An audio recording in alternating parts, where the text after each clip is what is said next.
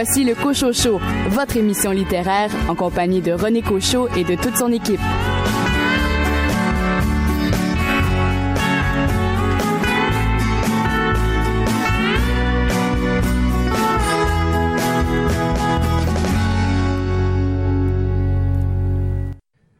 Bien le bonjour tout le monde, ici René Cochot aux commandes de cette émission littéraire à laquelle nous vous convions chaque semaine avec la plus grande joie. Tous les chroniqueurs sont prêts pour vous présenter une édition bien chargée euh, cette semaine en ce début de septembre et euh, cette rentrée littéraire pour les euh, maisons d'édition.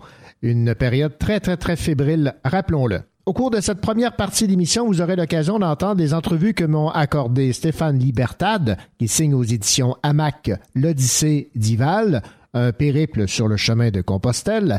Et Rachida McFadel, elle, va me parler de sa proposition chez Fidesz, le roman Résidence Sequoia. Quant à vous, Richard Mignot, vous nous parlez cette semaine d'un auteur de romans policiers qui fait partie de la relève remarquée au Québec. Un ciel d'abîme de Steve Laflamme.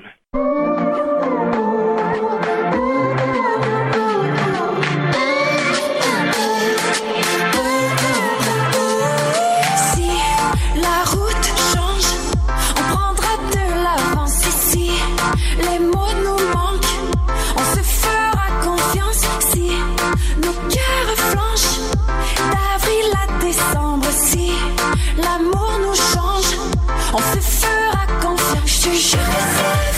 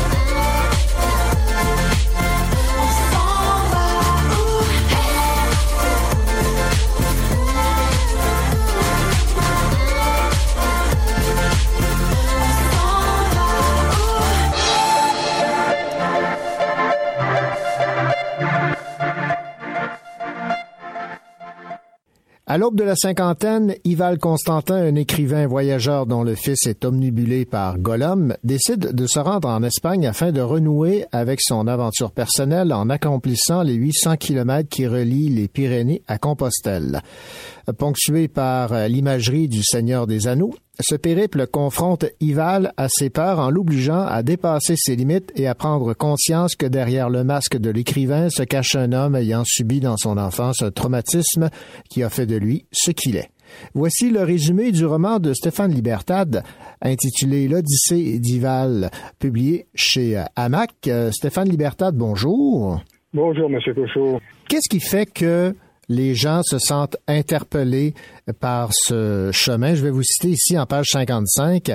Assis à l'arrière du véhicule, je regarde mes deux amours agiter leurs mains sur le trottoir. J'ai envie de sauter du véhicule en marche. Je suis sur le point d'abandonner et de renoncer à cette folie, mais l'appel du chemin est plus fort que moi.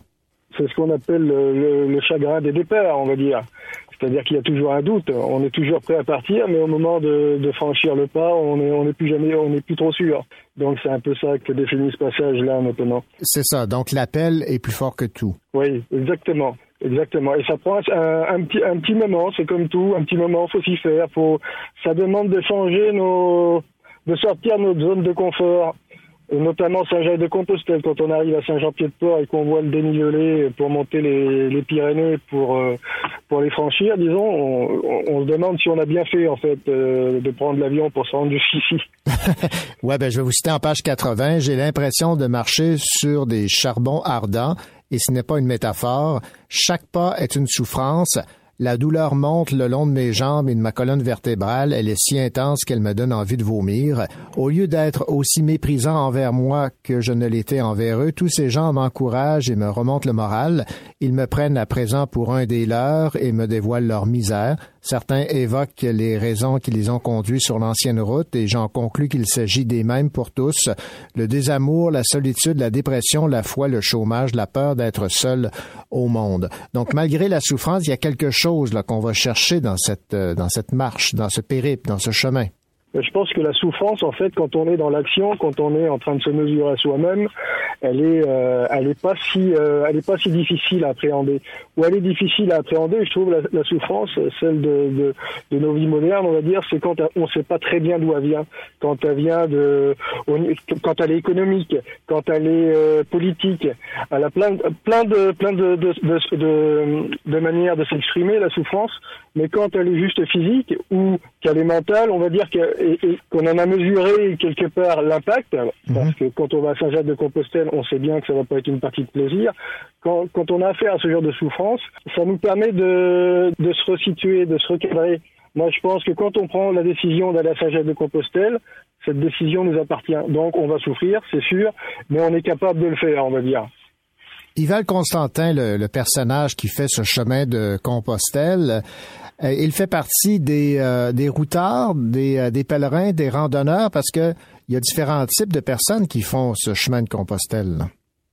Il fait pas partie des retraités en tout cas, parce qu'il y a beaucoup de retraités aussi. Lui n'a pas encore atteint ce âge-là, mais par contre, il fait partie de ceux qui ont, qui commencent, qui sont entre deux, entre deux eaux, on va dire. Ils ont la- ceux qui ont la nostalgie de, de la jeunesse et ceux qui sont en train de, bah oui, ceux qui sont en train de la perdre. Donc il est entre deux eaux, c'est-à-dire il a 50 ans et euh, lui, ben, se, se dit ok, il faudrait que je me retrouve un petit peu. euh, c'est le moment, quoi. C'est le moment avant de franchir le pas, et puis après peut-être de ne plus en être capable de faire ce périple. hein. Il faut peut-être rappeler la, la raison pour laquelle il a décidé de faire ce chemin de Compostelle dans votre roman. Bah, Il l'a fait parce que, euh, comme beaucoup de gens arrivés à 40, 50 ans, ils ont besoin de, de, de, de remettre tout un peu à plat, de, de se remettre en question. Et puis Saint-Jacques-de-Compostelle, on pourrait dire que c'est la vie. On pourrait dire que c'est la vie en accéléré. Sauf que euh, quand on va à Compostelle, au moins on sait où on va. Il y a un but. Alors que la vie, on sait pas trop où on va quelque part. Il y a quelque chose de paradoxal également dans sa, dans sa réflexion lorsqu'il parcourt ce chemin de Compostelle, c'est que des fois il se sent un peu euh, égoïste de faire ce chemin, mais en même temps, cette démarche ne l'est pas en- à, à la lumière de l'objectif visé. Oui, je suis bien d'accord avec vous. C'est-à-dire qu'il est égoïste, par, par exemple, parce que peut-être parce qu'il quitte sa famille pour le faire. Donc c'est un, un plaisir, c'est un plaisir qui ne qui ne concerne que lui. Sauf que c'est c'est assez égoïste dans ce sens-là. La démarche est égoïste, oui, c'est vrai. Par contre, sur la route, il va rencontrer plein de gens comme lui. Donc le partage va s'effectuer aussi mais sous d'autres formes, celle de justement de la souffrance dont on parlait tout à l'heure, de la marche, de l'endurance, de l'envie de, de se retrouver, de, de communier, de se dire les vraies choses. C'est un chemin où en fait euh, il n'y a pas de temps pour, a pas de temps à perdre quelque part. Il y y a tout le temps à perdre parce qu'on marche, on a, on n'est pas en train de, euh, on n'a pas besoin d'aller vite. Par contre, on, on se dit les vraies choses en général. On se dit les vraies choses à soi-même et on dit les vraies choses aux autres parce que bah, on, est là pour ça quelque part, on est là pour partager au moins ça. Autre euh, élément euh, paradoxal, et je, vais vous citer en page 151, vous dites Et puis, l'éloignement que je leur impose semble chaque jour me rapprocher d'eux. Il me permet de les aimer davantage en prenant conscience de l'importance qu'ils ont dans ma vie. Donc, il fallait qu'ils s'éloignent d'eux pour se rapprocher d'eux. Exactement, c'est comme tout. euh, quand euh, quand les, euh, on a les choses de face devant le nez, là comme ça, on s'en aperçoit pas. Il faut les, il faut s'en écarter un petit peu pour mieux les voir. Et la famille, c'est la même chose. Euh, la famille, dans tous les jours, c'est peut-être un petit peu euh, difficile, mais quand on s'en éloigne, on se dit, ben tiens.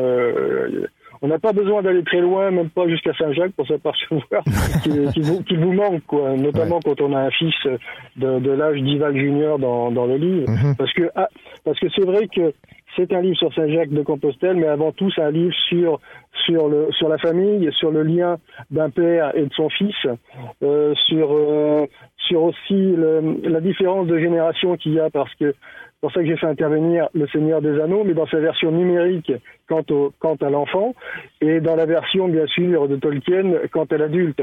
Donc, c'est pour resituer un petit peu ce, cette incompréhension qu'on peut avoir euh, au niveau des conflits euh, générationnels, on va dire.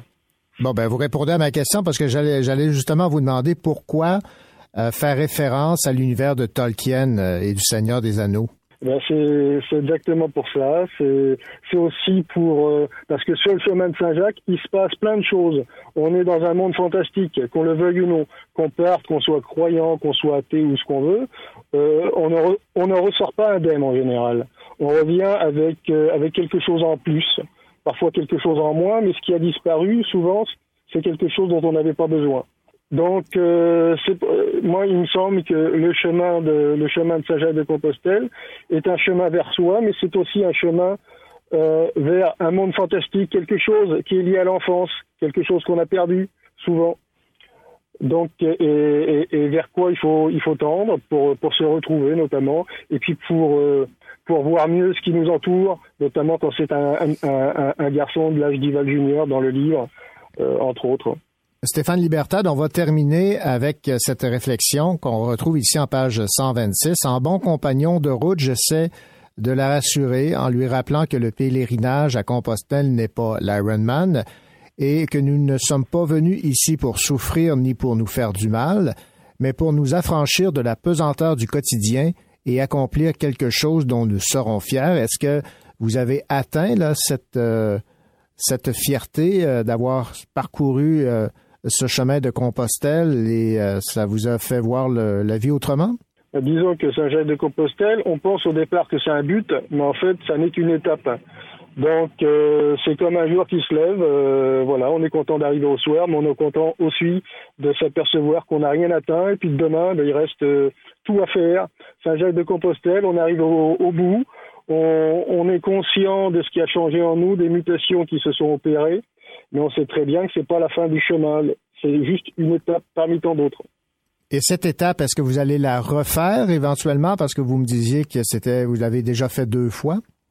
Oui, c'est pourquoi pas, notamment avec euh, avec Ival Junior, ce serait intéressant. Oui, c'est vrai. puis on pourrait même emmener, on pourrait peut-être même emmener Gollum et puis le reste de le reste du Seigneur des Anneaux avec nous pour nous accompagner. Euh, ce serait une, une bonne façon de retrouver vraiment la jeunesse là. Eh bien, Stéphane Libertad, merci beaucoup pour euh, cette entrevue. Je rappelle le titre de votre roman publié chez euh, Hamac, L'Odyssée d'Ival. C'était fort intéressant et on en apprend beaucoup sur euh, ce qui guide ces gens qui euh, choisissent de faire Compostelle. Très bien. Eh ben, c'est moi qui vous remercie, remercie, Monsieur Cochot, et puis je vous dis à bientôt.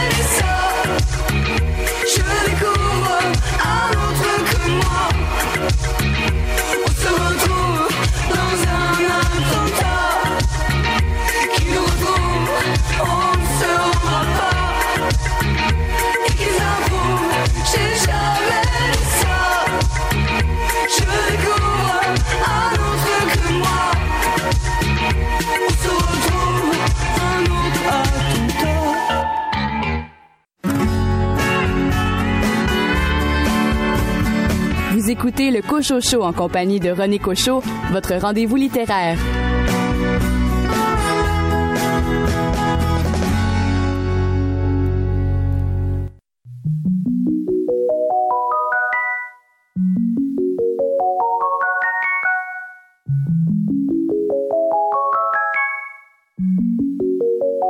Tout le monde il veut seulement la thune Et seulement ça ça les fait bander et seulement ça, ça les fait bouger. Bouger leur cul le temps d'un verre. Photo sur Insta, c'est obligé. Sinon, au fond, à quoi ça sert?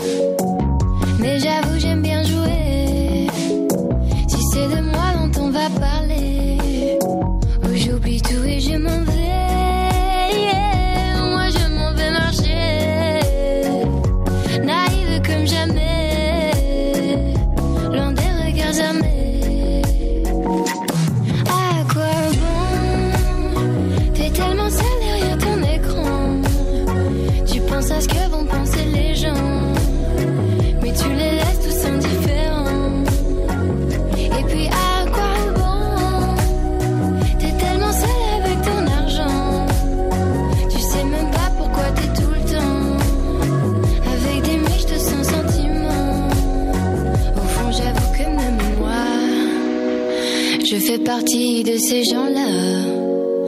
Rassuré quand les gens ils m'aiment. ici c'est très superficiel, tout le monde il veut seulement la tue. Seulement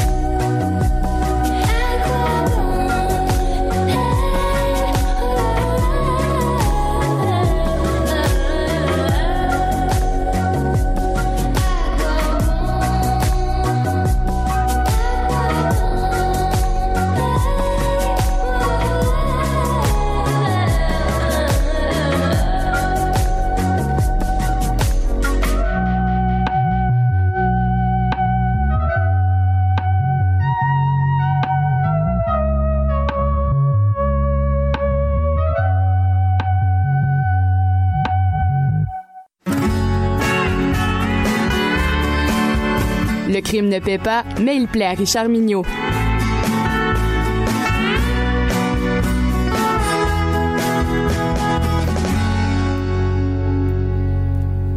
Richard Mignot, bien le bonjour. Bonjour René Cochot, vous allez bien? Ben, on ne peut mieux. Et euh, est-ce que vous avez euh, été euh, subjugué, admiratif devant le, le, nouveau roman de Steve Laflamme qui a pour titre Sous un ciel d'abîme aux éditions de l'âme? Vous avez mis le doigt sur mon impression. Steve Laflamme ça fait partie de la relève montante du polar à la québécoise. Son premier roman, Le chercheur d'âme, nous faisait miroiter un talent certain une capacité à bâtir une atmosphère noire, glauque et violente. Son deuxième roman, Sous un ciel d'abîme, confirme les premières intuitions, et en mieux, en moins noir et en plus complexe. Bref, l'ascension de cet auteur continue. Mhm. L'histoire, Xavier Martel n'est pas sorti indemne de cette première enquête, la traque qui l'a menée pour retrouver le chercheur d'âme. Cette traque-là lui a laissé des traces, des traces intérieures. Sorti de la Sûreté du Québec, il a ouvert une agence de détectives privée et s'est adjoint Zoé Savary, qui elle aussi était à la SQ. Un client improbable se présente à leur bureau, maître Laurent Duhamel, un avocat de la défense, détesté de toutes les forces constabulaires et plus particulièrement par Martel, le nouveau privé. Le client de l'avocat est un travailleur du sexe dont la cliente a été retrouvée morte après leur rencontre. Il est accusé du meurtre de Corinne Quintal. L'enquête de la police a tourné les coins ronds. L'avocat a besoin des talents d'enquêteur de Martel pour innocenter son client. Très rapidement, Xavier et Zoé se rendront compte que la victime avait des relations dangereuses avec un redoutable patron d'une organisation qu'il était tout autant. L'affaire sera délicate et risquée. Pendant ce temps-là, à Montréal-Nord, un jeune noir, Donatien Davot, n'avait qu'une idée en tête, venger la mort de sa sœur d'un jeune adolescent un peu naïf, il deviendra rapidement le bras vengeur de sa petite sœur et s'infiltrera dans un milieu où rester vivant n'est pas toujours une alternative, où la violence et le meurtre sont souvent les réponses aux questions qui n'ont pas été posées. Ces deux histoires vont immanquablement se rencontrer et la finale et sa préparation vont être assez percutantes. Serge Laflamme possède un talent de raconteur doublé d'un style incisif, adouci par un sens de l'humour qu'il partage habilement avec ses personnages. La complicité entre ces deux enquêteurs, leur mésentente, leur passé sombre et tourmenté et l'amitié trouble qui les unit sont des points forts du récit. Et les démons qui les habitent éteignent rarement le feu des enfers dans lesquels ils doivent enquêter. La tension monte, le récit est tricoté serré, l'intrigue est complexe, la finale est à l'avenant. Sous un ciel d'abîme est un excellent roman, ce deuxième roman confirme largement les promesses du premier. Steve Laflamme est en train de se tailler une place importante dans le monde du polar québécois. À nous de le découvrir. Merci beaucoup, Richard. Bonne journée. J'ai longtemps pensé que je vivais dans la boîte de vos yeux. J'ai longtemps craché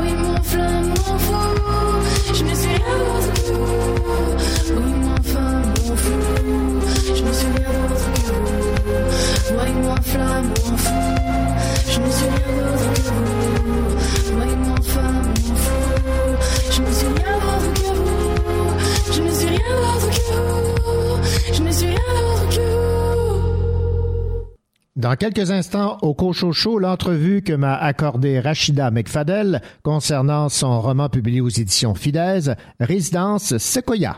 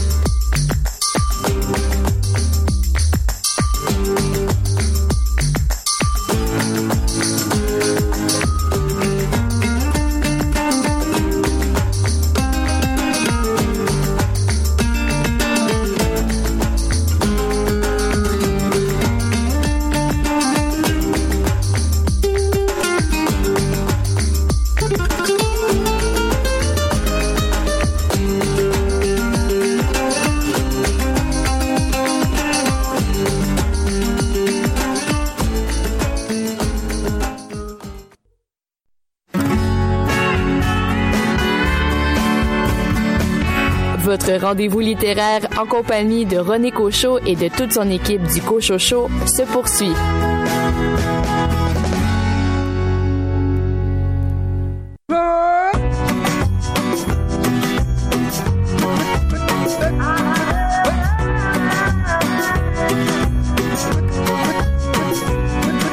Qu'importe là où je vais, tant que j'ai l'audace de tenir la main de l'autre aimer le temps qui passe.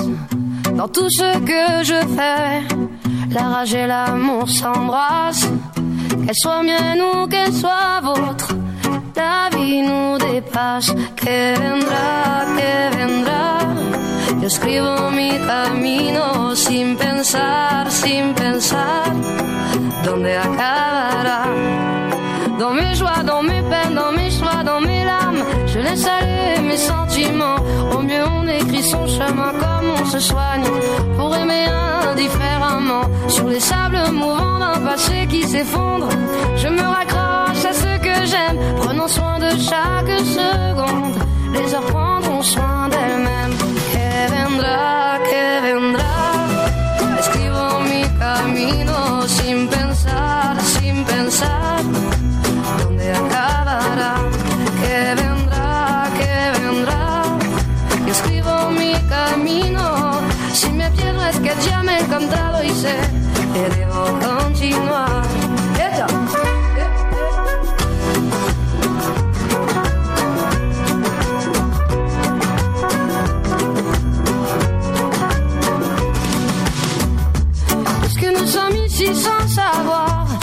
qui nous attend un peu plus tard, laissez parler mon instinct me guérit.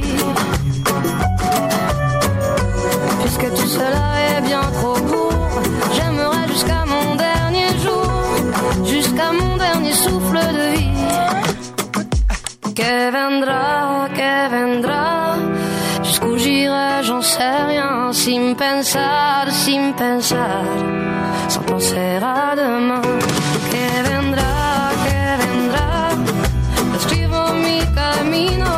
si me pierdo es que ya me he encontrado y sé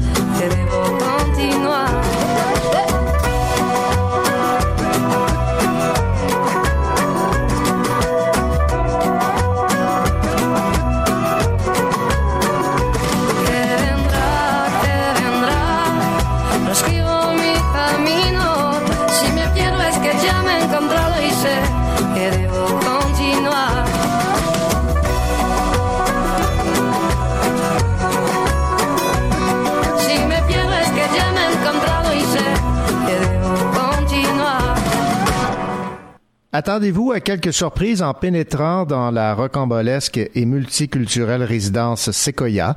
Des hommes et des femmes que tout sépare partagent un même milieu de vie dans un chassé-croisé où s'entremêlent intrigue, bisbille, complicité, amour et amitié. Valeurs, croyances et perceptions tantôt se heurtent, tantôt s'harmonisent au gré des liens qui se tissent jour après jour. Voici le résumé du livre Résidence Sequoia de Rachida M. Fadel, publié aux éditions euh, Fidesz. Madame M. Fadel, bonjour. Bonjour, Monsieur Cochot. Dans un premier temps, cette résidence euh, Sequoia, où on retrouve des gens de différentes nationalités, ça ressemble un peu au Québec d'aujourd'hui. Tout à fait, on vit ensemble euh, et puis après le soir, chacun retourne chez soi. Et c'est comme dans la maison, dans la résidence Sequoia, on est ensemble, on partage notre quotidien, nos amitiés. Et puis le soir, euh, chacun retrouve sa chambre avec euh, ses souvenirs, tout ce qui est sa vie. Donc c'est un, un Donc- microcosme de, de la société, mais à l'intérieur d'une maison de retraite. Tout à fait, tout à fait. Ensemble, c'est tout. L'amitié, c'est euh, un vecteur de, de tolérance, d'ouverture, et puis euh, en étant ami avec l'autre, ce n'est plus un étranger, c'est un miroir de soi. Et c'est ce qui c'est ce qui ressort de la résidence Sequoia.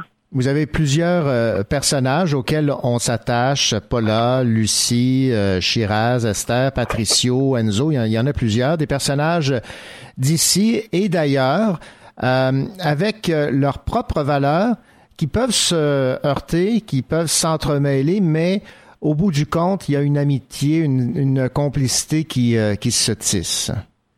Oui, tout à fait. Euh, chacun arrive avec des préjugés qui se déconstruisent au fil des amitiés qui se nouent, euh, parce que en fait, euh, chacun a un vécu différent, chacun vient d'un monde éloigné, mais ensemble ils se découvrent, ils s'approprient, et, c'est ça qui est extraordinaire, c'est qu'on réalise que quand on connaît l'autre et qu'on le comprend, on le découvre, on chemine, on réfléchit, et puis c'est comme ça que tous les préjugés s'en vont et qu'on arrive à s'en détacher. Mais est-ce que, sans euh, vous prêter des intentions, est-ce que c'est absolument réaliste cette Oui. harmonie si l'on tient compte euh, un peu des euh, difficultés qu'ont certaines personnes à accepter l'autre?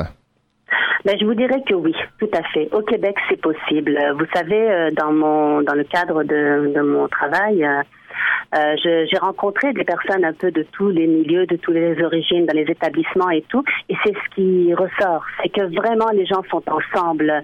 Et euh, par exemple, une situation que j'avais euh, à laquelle j'avais euh, assisté dans un établissement euh, scolaire, c'était une jeune femme qui portait le, le foulard, qui avait euh, raté un examen. Et puis euh, deux, deux Québécoises pure laine la prenaient dans leurs bras et puis essayaient de la, réconforter et tout. Et c'est ça le Québec, c'est des amitiés qui, qui dépassent tout ce qui est euh, euh, personnel et intime. C'est qu'on peut être contre la religion de l'autre, mais quand on est dans la sphère publique en amitié, on oublie tout ça parce qu'on est capable d'avoir du recul. Et, et c'est ça que j'ai réalisé au Québec. Et, et c'est quelque chose d'extraordinaire. Bon, vous discutez, en fait, les, personnages de votre roman à la résidence Sequoia discutent de sujets sérieux comme euh, la Shoah, euh, la vie dans les favelas, le port du voile, le système de caste en Inde. Ce qu'on constate, c'est qu'on devient plus tolérant à force de discuter. Euh, tout à fait, parce que par exemple, je donne l'ex- l'exemple de Shiraz qui vient de, l'Iran, qui est musulmane, et de euh, qui, vient de Pologne et qui est juive. Eh bien, c'est qu'elles viennent d'un monde euh, au fond différent. Elles pouvaient avoir des préjugés, à la base, mais par exemple, quand Shiraz écoute le témoignage de- d'Esther, c'est quelque chose de, de très fort parce que c'est quand la personne et d'ailleurs ce sont des commentaires qu'on m'a fait c'est que le- on peut lire des livres sur la Shoah ou regarder des films sur la Shoah mais quand c'est une personne dans une maison de retraite qui raconte tout cela quelque chose qui a été vécu c'est c'est quelque chose qui poigne c'est quelque chose qui qui ramène à, à notre humanité et c'est ça que je veux montrer, par exemple, Enzo qui est homosexuel et puis sa relation avec euh, Patricio qui est macho. Euh, vous, vous- vous comprenez, on peut avoir des orientations sexuelles différentes, mais dans l'humanité, on, on est ensemble, on est, euh, je le répète, un miroir de, de l'autre. Euh, il y a beaucoup de, par exemple, par rapport à Lucie, par rapport à Paula, par rapport à leur parcours, parce que le Québec, vous savez, accueille des milliers euh, d'i- d'immigrants chaque année. Et ces gens-là, ils viennent avec des bagages différents. Et c'est en se rencontrant, en se parlant qu'on se découvre. Par exemple, Rajesh qui a fui euh, l'Inde à cause du système euh, de caste. Euh, par exemple, Shiraz qui a fui la révolution. Patricio, les favelas. Tout ça, c'est comme, comme vous l'avez dit, un microcosme du Québec, mais le Québec euh, dont la culture s'enrichit avec l'arrivée des, personnes d'ailleurs. Et puis vous savez que le monde est devenu un village. Alors euh, connaître euh, l'autre, c'est aussi connaître l'histoire du monde. Oui, bien sûr. Est-ce que vous cherchiez, Rachida M. Fadel, à réveiller les consciences en vous euh, lançant dans l'écriture de ce roman Résidence Sequoia? Euh, vous savez, la... il y a très longtemps, mon premier euh, reporter, euh, reportage en tant que journaliste, c'était c'était à Dreux. Et c'était dans une maison de retraite où il n'y avait pas euh, d'immigrants. C'était euh, encore euh, juste des Français de, souche. Et c'était un- une résidence qui m'avait beaucoup touchée parce que de voir tous ces gens-là avec leur parcours différent, leur parcours social, parce que c'était des Français, mais chacun venait de, de milieux différents au niveau euh, sociétal.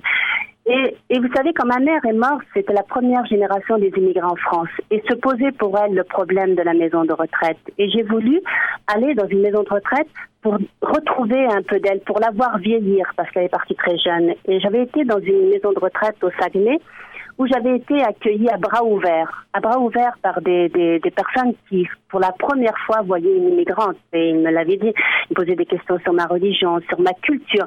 Et cette ouverture, cette acceptation a fait que je me suis imaginée dans cette maison de retraite. Et j'allais souvent les rencontrer, ces personnes-là, je m'étais même liée d'amitié et tout. Et, et c'est ça qui a fait que oui, une maison de retraite comme ça peut exister au Québec.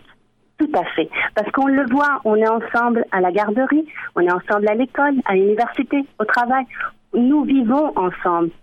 Nous faisons déjà des choses ensemble. Donc moi, ce serait tout à fait normal que je me retrouve dans une maison de retraite avec mes collègues de travail. Tout à fait. Et avec ce vivre ensemble que vous euh, notez au Québec, est-ce que vous êtes surprise de ces euh, débats qui ont eu cours, entre autres, sur la, la charte de la laïcité?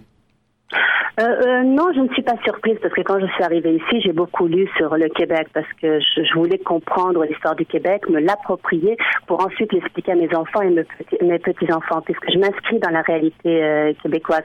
Donc j'ai compris qu'il y a quelque chose de une douleur profonde qui est restée du temps où l'Église avait euh, la main mise sur les familles et tout. Donc je comprends aussi que les Québécois euh, de souche qui ont vécu cette douleur, qui ont vécu euh, toute cette euh, tout ce magma d'émotions, veuillent se distancier de la religion. Euh, bien sûr, ça dépend comment on la présente. Quand c'est une charte de la laïcité qui peut regrouper tout le monde autour d'un socle commun de référence, elle est plus acceptable, je trouve, parce que là, ce serait que l'État protège en, en fait tous les citoyens. Et je comprendrai tout à fait parce que je comprends le cheminement et ensuite c'est comment on la met en place. Ce serait dans la dans le respect de toutes les diversités.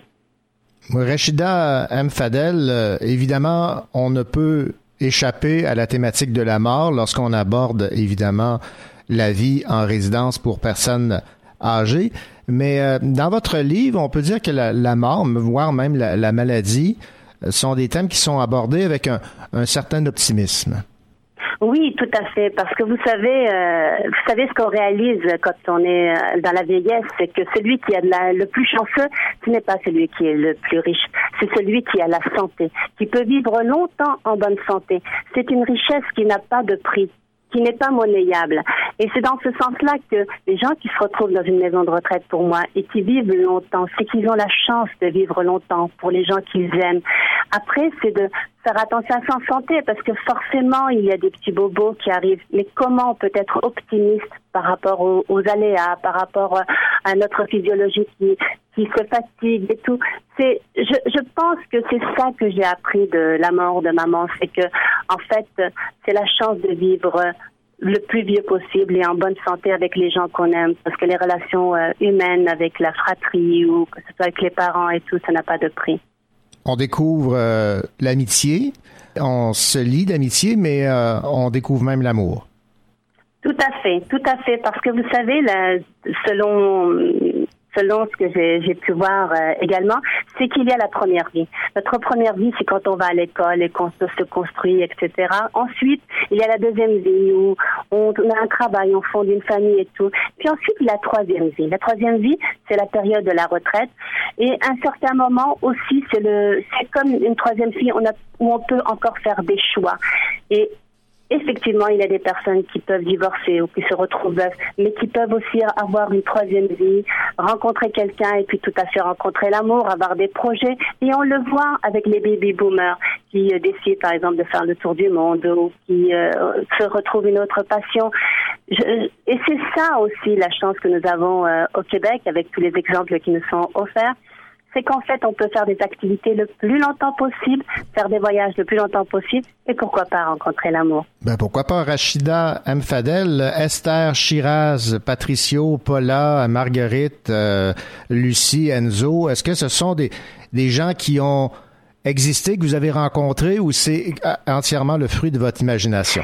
C'est entièrement le fruit de ma imagination. Il y a aussi Daxia et Shan. Oui. Euh, en fait, quand j'ai commencé cette histoire-là, je voulais écrire le journal d'un vieux. Je voulais parler de cet homme-là qui est homosexuel et puis qui, euh, qui, à la fin de sa vie, a perdu l'amour de sa vie pour montrer que euh, le sentiment noble aussi que qu'on qu'on ressent, que dépendamment de notre orientation sexuelle et tout. Donc au début, c'était vraiment le journal d'un vieux. Et puis peu à peu, c'est greffé à, ce, à Enzo d'autres personnages. Mais en fait, je voulais à travers chacun de ces personnages raconter une histoire qui, qui lui appartient pour euh, réveiller les consciences par rapport à Shiraz qui ne peut pas avoir d'enfants. Quand on sait que les religions condamnent les femmes qui ne peuvent pas avoir d'enfants, c'est c'est dramatique. Et euh, par exemple, la maladie euh, de d'Axia Ishan, l'Alzheimer, c'est aussi quelque chose qu'on rencontre, on rencontre des gens et tout. Mais je vous dirais que toutes ces histoires-là partent d'un message que je veux faire passer. J'ai construit euh, mes personnages, en fait, à travers l'idée que je veux faire ressortir.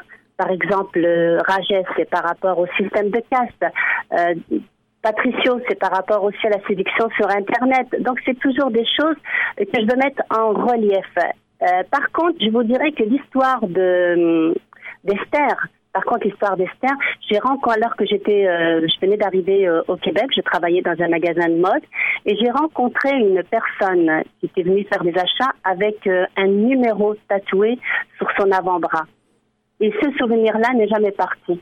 C'est resté euh, au fond de moi-même et j'ai fait ressurgir cette histoire. J'avais demandé d'où lui venait son numéro et elle m'avait expliqué qu'elle était rescapée de la Shoah.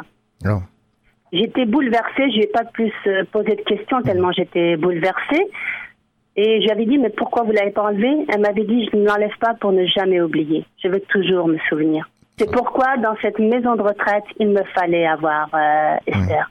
Et je m'en voudrais évidemment de ne pas mentionner que j'ai été particulièrement euh, touché par euh, la thématique de l'Alzheimer là, que vous traitez dans votre roman euh, Résidence Sequoia pour être personnellement confronté à cette euh, réalité de forme de, de démence. Euh, Ça, est-ce que ça a été difficile pour vous de- d'aborder cette thématique? Non, parce que vous savez, avec euh, lorsque ma mère est décédée, j'ai été dans une profonde douleur. Et c'est toute une période où j'ai commencé à avoir des oublis. Vous savez, je, je perdais la mémoire, je ne me rappelais plus des, des choses et c'est quelque chose qui, bon, ça a été momentané. Mais euh, dans la douleur, on peut vivre des, des choses, des émotions comme ça et ça m'avait fait peur. Et c'est là que j'ai commencé à faire des recherches euh, sur l'Alzheimer parce que effectivement c'est quelque chose qui peut à n'importe quel moment surgir, sachant qu'il y a des personnes, on peut être atteint d'Alzheimer à partir de 50 ans. Donc ça a été, euh, donc euh, effectivement ça a été aussi, vous avez raison dans la relation entre Shang et Daxia. C'est vrai que en racontant cette histoire-là, je m'identifie beaucoup à mes personnages. Il m'arrive de pleurer, de rire, mais je m'identifie complètement à tous mes personnages. Je suis complètement avec eux et il est difficile pour moi de m'en détacher. D'ailleurs, euh, le tome 2 est, déjà écrit. Je vis leurs émotions, les sentiments qui les étreignent. Effectivement, c'est, vous avez raison dans le sens où c'est toujours douloureux de parler de quelque chose de douloureux. Vous nous le faites bien euh, ressentir, euh, Rachida M. Fadel. Merci beaucoup euh, pour C'est moi qui vous remercie. C'est moi cette qui vous entrevue. Et remercie, euh, Cochon. Ben, on, on a déjà hâte de lire la, la suite donc de Résidence Sequoia, publiée aux, aux éditions Fidesz. Merci beaucoup. C'est moi qui vous remercie. Bonne journée. Écoutez le Cocho Show en compagnie de René Cochot, votre rendez-vous littéraire.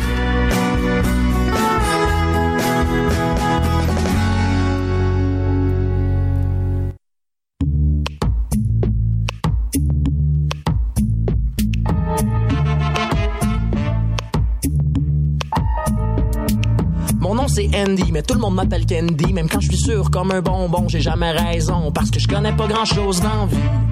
Je fais des affaires illégales de manière très amicale. Je sais que le monde va mal, mais pour moi tout est normal. Parce que je connais pas grand chose dans la vie. À part que le rose c'est joli, autant sur les gens qu'en dedans. Là je parle des vêtements et du sang, bien évidemment que je connais pas grand chose dans la vie. À part que les chauves-souris ont des cheveux, c'est curieux, est-ce qu'elle nous aurait menti? Candy, can't you see? Que je suis candidat? Qu'en dis-tu, toi, quand tu me vois pleurer de joie? La vie est vide de sens ici, on ne saisit pas la chance qu'on a de vivre à fond à chaque fois? T'as raison, arrêtons de se prendre la tête. Sortons et allons faire la fête. Certes, on vit dans un certain confort, fait que ça sert à rien de se faire du tort avec nos trolls Sénat. Puis le pétrole d'Alberta. Dans les deux cas, ça pis ça coûte cher. Ici, on a des gars qui auront plus de salaire parce que demain la shop va fermer. Pourtant, tout le monde sait que c'était bien subventionné. La crosse est finie, les boss sont partis vers leur retraite dorée. Avec la poudre d'escampette et la poudre au nez. Après ça, on dit c'est moi le criminel ici. Candy, can't you see? Que je suis candidat? Qu'en dis-tu, toi, quand tu me vois pleurer de joie? La vie est vide de sens ici. On ne saisit pas la chance qu'on a de vivre à fond à chaque fois.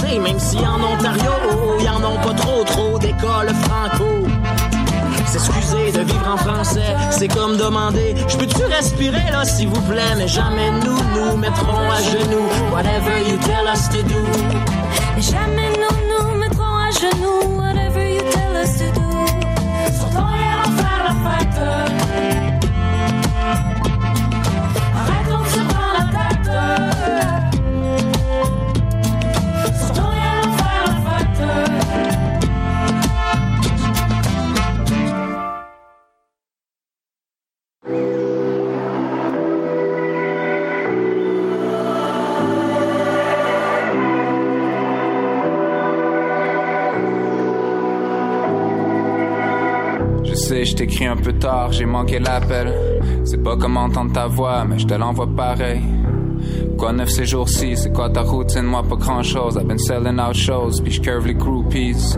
À part de ça, j'essaie de garder la forme. J'essaie de trouver le temps sur la route pour travailler l'album. Des fois, je m'ennuie ton énergie quand ça veut jouer les alphas. Tu sais, j'ai grandi entouré de femmes fortes. Just where I'm from, j'ai déjà toutes les statuettes. J'ai pas besoin d'une trophy girl, j'ai pas besoin de personne à mes côtés pour faire bonne figure. J'ai besoin d'une die, skip le radotage, split le profit girl. Sex in the morning, then let's have coffee girl. Virgule, je sais pas si tu dors, j'ai pris une chance, mais tu sais que si un jour t'as besoin, j'atterris d'urgence. Tu sais que t'as jamais à t'en faire avec ces figurantes, t'as quelque chose qu'ils pourront jamais figure out. Do you think about me sometimes? Even though I'm never home all the time, do you think about me sometimes? À l'autre bout du monde, il ne manque que toi, au milieu de nulle part, dans un lobby d'hôtel. J'ai parti gagner ma vie, je sais que tu vis la tienne. About me sometimes. Sometimes I think about you all the time, all the time. Do you think about me sometimes? Do you miss me now that you're all alone? Once your party cools down, call your girl back home. It don't seem right that I can only reach you when you decide. Baby, I know you got time. Je pense à toi tout le temps, mais on the side, all my calls are declined. You know I'd rather taste you than FaceTime Au milieu de nulle part Dans un lobby d'hôtel Une fille te charme Tu flirtes avec elle Do you think about me sometimes Cause sometimes I think about you all the time All the time Do you think about me sometimes? Even though I'm never home all the time. Do you think about me sometimes? À l'autre bout du monde, il ne manque toi. Au milieu de nulle part, dans un lobby d'hôtel. J'ai parti gagner ma vie, je sais que tu vis la tienne. Do you think about me sometimes? Sometimes I think about you all the time. All the time.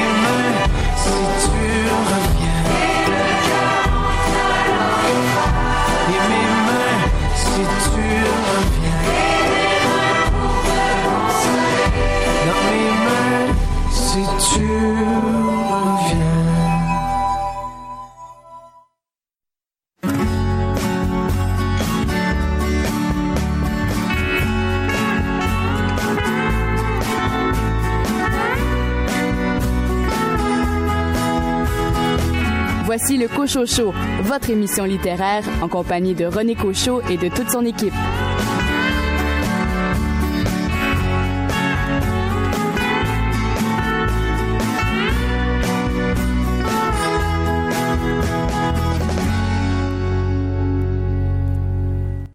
Bienvenue à cette deuxième heure de votre rendez-vous littéraire. Ici René Cochot. Au cours des 60 prochaines minutes, vous aurez l'occasion d'entendre les entrevues que m'ont accordées les auteurs Nicolas Giguère à propos de son roman Quelqu'un publié aux éditions Hamac et Myriam Baudouin, elle parlera de son livre Épiphanie.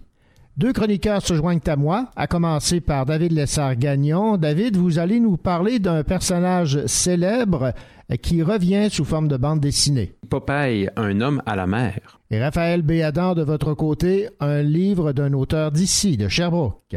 Oui, il s'agit d'Éric Gauthier avec son roman Le Saint Patron des plans foireux. Bonne deuxième heure.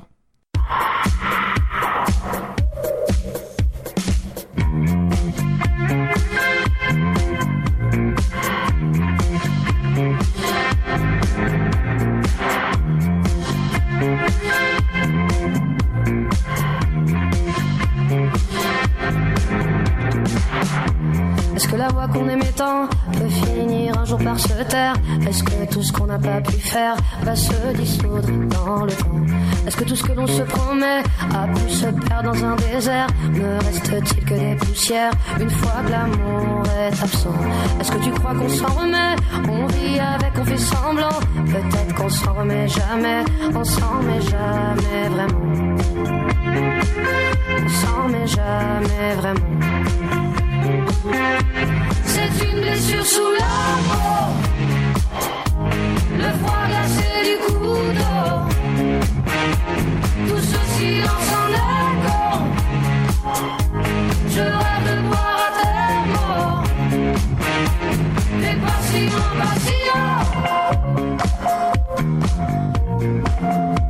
Est-ce que la lumière reviendra?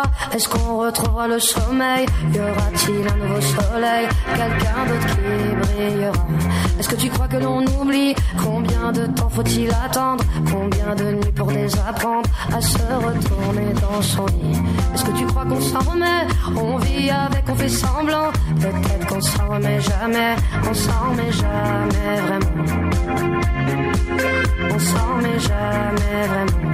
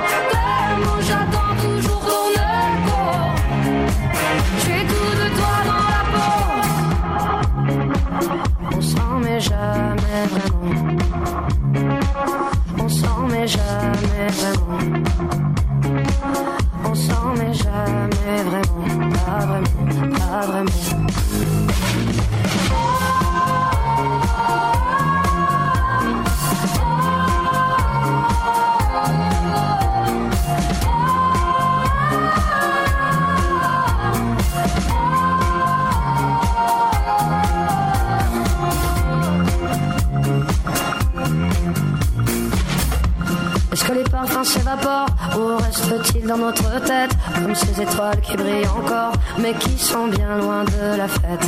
Les pas qu'on gravait dans la neige sont partis avec le printemps. Est-ce que nos souvenirs nous protègent? Sont-ils emportés par le temps? Emportés par le temps Après un premier roman qui a frappé l'imaginaire de par son approche, de par son audace, de par sa plume, avec eux, Nicolas Giguère est de retour aux éditions Hamac avec un nouveau roman, Quelqu'un. Nicolas Giguère, bonjour. Bonjour. Nicolas Giguère, comme je l'ai mentionné, c'est votre deuxième livre. Vous avez marqué le coup avec votre euh, premier roman qui avait pour titre Que. Est-ce que vous étiez anxieux, un peu nerveux avec cette euh, deuxième publication? Parce que là, évidemment, les gens avaient des attentes. Euh, oui, certainement, j'étais un peu anxieux parce que je sais que justement, je suis attendue étant donné l'accueil de, de queue qui était absolument extraordinaire. Et je tiens aussi par la même occasion à remercier les lecteurs notamment puisque c'est eux et les critiques aussi qui ont contribué au succès du livre. Vraiment euh, que aurait très bien pu aussi être un coup d'épée dans l'eau. J'aurais pu tout aussi bien aussi être euh, très éreinté par la critique donc il y a eu vraiment un accueil les gens j'ai l'impression ont, les lecteurs ont beaucoup compris ma démarche et euh, donc là je sais qu'avec quelqu'un j'ai été attendu donc j'ai bien j'ai bien pris soin de ne pas répéter justement euh, le même propos. Ce livre, quelqu'un, c'est beaucoup plus introspectif. Euh, avec Eric Simard, mon éditeur, on a beaucoup travaillé le texte. Euh, Eric et moi, donc, on, on a bien pris soin justement de ne pas faire en sorte que ce soit que numéro 2 finalement. On a retravaillé le texte. La première fois avec eux, donc on avait beaucoup travaillé le rythme. Cette fois-ci, beaucoup plus la tonalité. En, disons, le côté pamphlétaire, vitriolique, voire politique de queue et je dirais pas complètement évacué, mais peut-être un peu plus en veilleuse, plus en sourdine. Là, ce que j'ai voulu mettre en évidence, c'est justement une introspection, un côté beaucoup plus, je dirais, lyrique c'est grosso modo, si je veux résumer, disons, ce livre, quelqu'un, c'est en quelque sorte moi qui reviens sur mes années, euh, sur mes débuts plutôt en tant que gay dans ma Beauce natale. Euh, je viens d'un petit village qui s'appelle Saint-Benjamin, qui est situé à, à peu près à 25 minutes euh, de route de Saint-Georges-de-Beauce. Et à Saint-Georges, il y avait un bar qui s'appelle L'Envol. Je dis bien il y avait puisque euh, l'établissement n'existe plus, c'est maintenant fermé. Et j'ai voulu non seulement donc euh, faire découvrir en quelque sorte ce lieu où j'ai fait mes premiers pas en tant que gay, où je me suis découvert, affirmé, où j'ai rencontré d'autres gens, euh, d'autres gays aussi, mais j'ai voulu aussi en quelque sorte revenir sur ces années proposées donc un regard un peu nostalgique et aussi euh, emprunt, oui, de mélancolie un peu sur euh, sur mes débuts finalement dans ce milieu. Alors parlons de, du narrateur qui oui. euh, retourne donc dans ce dans ce village euh, où il y a un bar euh, un bar gay où les homosexuels se, se, retrouvent et ce qui m'a particulièrement marqué oui. de ce nouveau livre, c'est que oh, la charge vitriolique, comme vous l'avez mentionné, qu'on retrouvait dans que est encore peut-être un peu présente, mais beaucoup moins. Mais là, c'est beaucoup plus la, la recherche de l'amour. Oui. Ce qui est un thème universel, qui n'est pas propre aux homosexuels, mais oui. euh, c'est ce qui ressort en filigrane en fait quelqu'un c'est vraiment ça que j'ai voulu retrouver en fait justement par le biais de quelqu'un c'est euh, de me remettre dans la peau du jeune homme que j'étais à l'époque. Et qu'est-ce que je voulais à l'époque? C'était euh, rencontrer quelqu'un. C'était être tout pour quelqu'un. Mm -hmm. aujourd'hui ça peut peut-être paraître puéril mais c'est certainement je pense une soif d'absolu une recherche d'absolu. Et ça en effet vous l'avez très bien dit tout le monde ressent ça, je pense, à un moment donné ou à un autre de sa vie. On peut être plus jeune, plus vieux, peu importe. On veut, à un moment donné de notre vie, être tout pour quelqu'un ou rien. Et c'est ça, en fait, que je raconte dans, dans, dans ce petit livre, en fait, parce qu'en fait, ce qui change aussi par rapport à que qui était déjà bref, c'est que là encore, c'est, c'est, c'est plus ramassé encore, c'est plus synthétique. Donc, c'est la moitié de que. Le titre résume bien cette oui. quête. Il faut qu'il trouve quelqu'un. Oui, c'est ça. Donc c'est trouver quelqu'un, euh, être euh, être tout pour quelqu'un et ce quelqu'un-là à un moment donné aussi euh, ce narrateur euh, devient assez vite désillusionné donc il se dit euh, il voudrait que ce soit vraiment quelqu'un d'authentique, que ce soit une relation saine, que ce soit quelque chose donc vraiment de constructif, mais à un moment donné, il se rend bien compte que ça pourrait être justement n'importe qui. Donc, il y a toutes mmh. sortes de jeux aussi sur justement quelqu'un, n'importe qui, ouais. personne. Et en même temps, c'est un narrateur qui continue, même si même s'il considère que le, le, le lieu, l'envol est complètement mortifère, euh, qu'il ne s'y passe rien, mais il continue quand même d'y revenir, justement au cas où il se produirait quelque chose, au cas où il rencontrerait quelqu'un parce que il faut bien se le dire aussi lorsqu'on est dans des campagne ou en fait en région, en fait euh, grandir en tant que gay en région, bien c'est aussi grandir dans un dans des régions, dans des lieux où il n'y a pas nécessairement grand chose pour les personnes LGBTQ+. Et là, bien lorsque et je me souviens très bien donc euh, l'envol c'était le seul endroit qu'il y avait à l'époque, bien c'était ça ou c'était rien justement. Donc on continue d'y aller au cas où il se produise quelque chose. Ben, Je vais vous citer en page 25 qui résume bien ce que vous venez de dire. Oui. Pareil à tous les autres bars, l'envol est une morgue. Les clients sont des cadavres ambulants, leurs vêtements des linceuls. Pareil à tous les autres clients, je suis à la recherche d'un sourire, d'un toucher, d'une caresse, d'un baiser sur le coin d'une table, d'un comptoir. Oui.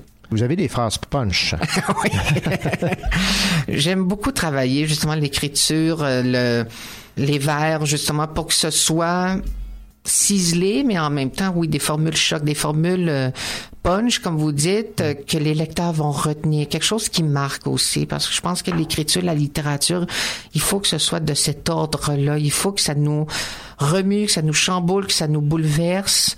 Euh, il faut qu'il se passe quelque chose. Si on lit un livre et qu'on demeure un peu passif, qu'on bon, qu'on se dit euh, c'est bien mais sans plus, ben, c'est un peu de l'ordre du divertissement, du passe-temps. Mais dans l'écriture, je prends ça quand même très au sérieux. Alors je veux, oui, que euh, que le lecteur ressente des choses, donc on n'en sorte pas indemne. Oui, Votre narrateur euh, recherche euh, l'amour. Il veut trouver euh, quelqu'un. Mais il est pas loin du désespoir. Je vous citer en page euh, 18. Si je plonge dans la rivière chaudière, est-ce que mon corps va être retrouvé? Mhm. Est-ce qu'on va vouloir me retrouver? Ce n'est pas tout d'être porté disparu, il faut manquer à quelqu'un. oui. Bon, je ris, là, mais euh, c'est peut-être pas. Mais oui, en fait, c'est que le, le désespoir, en fait, euh, ça finit aussi tous par nous gagner, justement, cette quête d'absolu qui, euh, malheureusement, donc, plus souvent qu'autrement est vouée peut-être à l'échec. Alors, à un moment donné, bien sûr, le désespoir peut finir par nous gagner.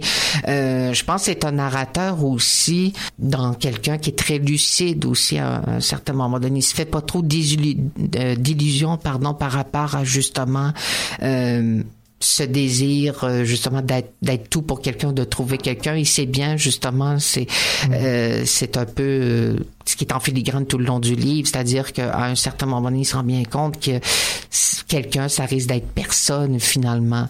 Euh, ça, je m'en suis rendu compte assez vite. Et oui donc euh, le désespoir est là je pense. Il était là aussi dans que peut-être encore plus là parce que justement étant donné que le côté pamphlétaire est on pourrait dire atténué mis en veilleuse mais là c'est cette charge émotive là qui sort euh, qui ressort beaucoup plus. Euh, Comme je le mentionnais, donc il recherche euh, l'amour, mais euh, souvent pour lui, ça peut être relativement simple. Oui. Hein? J'en demande pas tant, il me semble, un gars, un lit, un lit avec un gars tout nu dessus qui m'attendrait, le sourire aux lèvres, un gars étendu sur un lit, au drap défait, pas plus, le reste est superflu. Il n'en demande pas tant que ça, finalement. hein. Non, euh, le narrateur n'en demande pas tant que ça. Et quand on y pense aussi, ça n'a pas besoin, l'amour, d'être si compliqué. On le, sûrement, on le complexifie, on le surcomplique. Euh, le problème aussi est c'est que ce que je décris aussi dans quelqu'un, c'est tout ce milieu-là, donc gay, que j'ai découvert justement, euh, disons, au tournant de l'adolescence et de la, la jeune vie adulte, avec tous ces codes, ces faux fuyants, ces rites, ces façons de faire. Et à un moment donné, si il y avait peut-être moins de ça si on faisait sauter un peu à un moment donné ces espèces de, de façons de faire, de mind games, si vous me permettez l'expression, et qu'on était plus dans l'authenticité des rapports humains, des relations humaines, ben, pardon, ce genre de, de relations-là que réclame le narrateur, je pense, serait euh, beaucoup plus possible. On va terminer avec euh, cette phrase qu'on retrouve en quatrième de couverture qui, euh, autant que dans le cas de queue où c'était écrit Ma vie est peut-être de la marde, mais au moins elle est vraie. Là, dans le cas de quelqu'un, ce qu'on a retenu comme, euh, comme phrase, oui. Cruiser, c'est violer avec les yeux. En fait, creuser, c'est violer avec les yeux parce que ça fait référence justement à tout ce milieu-là que j'ai voulu décrire aussi dans quelqu'un. Quelqu'un, disons, c'est c'est un projet qu'on euh, qu'on pourrait résumer, disons, en deux phrases ou disons en deux volets. Il y a ce côté-là, disons cette charge émotive euh, que j'ai voulu disons faire transparaître, être tout pour quelqu'un, mais il y a aussi le volet disons description du milieu euh, de ce milieu gay naissant, mais d'un milieu de pas n'importe lequel. C'est pas celui de Québec, de Montréal ou de Sherbrooke, c'est celui de, de la Beauce qui a déjà existé, qui n'existe plus vraiment, que j'ai voulu faire revivre, mais qui était pas si différent de n'importe quel autre milieu gay. Et en effet, euh, lorsqu'on arrive là tout jeune, 16, 17, 18 ans, euh, ingénu, très naïf, et qu'on se fait regarder vraiment comme si on était euh, une pièce de viande jetée dans une fosse au lion, ben voilà, on a l'impression justement que euh, vraiment, c'est comme si on se faisait sauter dessus. Mais évidemment, bon, ça, ça n'arrive pas nécessairement, c'est au sens figuré. Voilà. Nicolas Giguère, merci beaucoup pour euh, cette entrevue. Donc, je rappelle que votre euh, nouveau livre qui a pour titre euh, Quelqu'un paru aux éditions AMAC vient tout juste de paraître. Alors, longue vie à votre deuxième production, votre deuxième livre. Merci à vous, c'est très gentil. Écoutez le Cocho Show en compagnie de René Cocho, votre rendez-vous littéraire.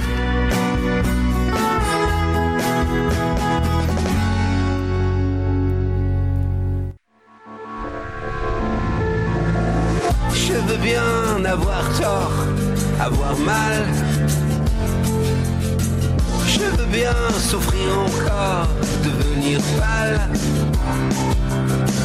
Je veux bien creuser, je veux bien m'enliser. Je veux bien me perdre, perdre et reperdre. You don't know what you know, so you know what you don't know. Je ne sais pas, je ne sais you don't know what you know, so you know what you don't know.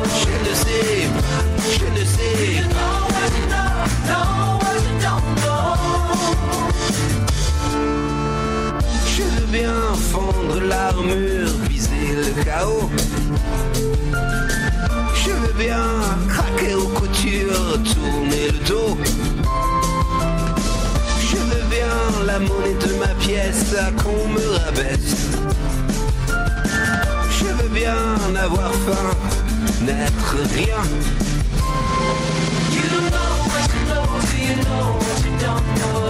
Je ne sais pas, je ne sais pas.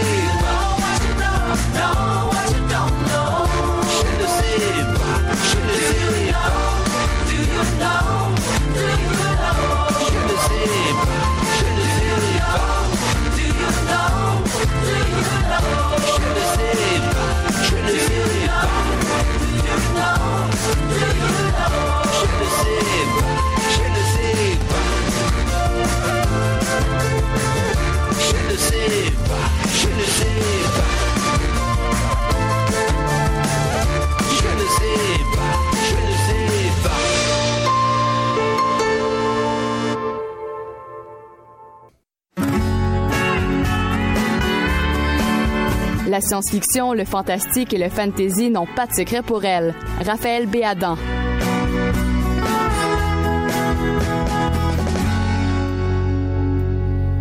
Raphaël Béadan, bonjour. Bonjour, René. Raphaël, euh, le titre me plaît beaucoup.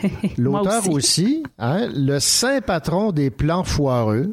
c'est de Éric Gauthier, auteur euh, de Sherbrooke, et c'est aux éditions euh, à lire. Parlez-moi de ce roman avec un titre aussi euh, original. Oui, c'est un titre assez savoureux. hein. Moi, Oui. moi aussi, j'aime beaucoup, mais je pense que je pense que la plupart des gens à qui on, à qui j'en- on en parle euh, ont, ont l'air d'apprécier ça aussi. euh.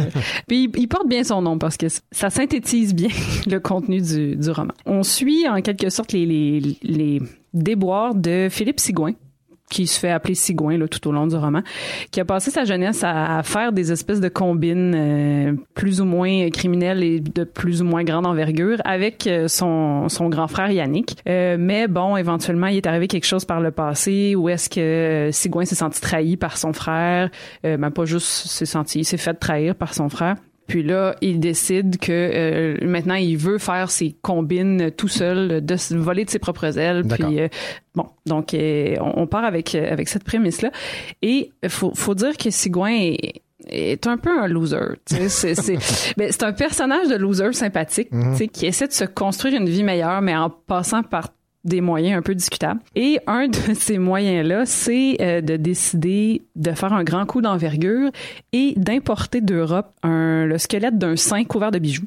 Ouais, ce qui c'est pas du tout un plan foireux ça. Donc il, il discute là avec euh, Hortensia qui est une une de ses amies antiquaires euh, qui qui est pas très habituée aux transactions criminelles mais qui a un acheteur euh, assez assez reconnu, assez respectable qui pourrait euh, être intéressé par euh, par ce butin là.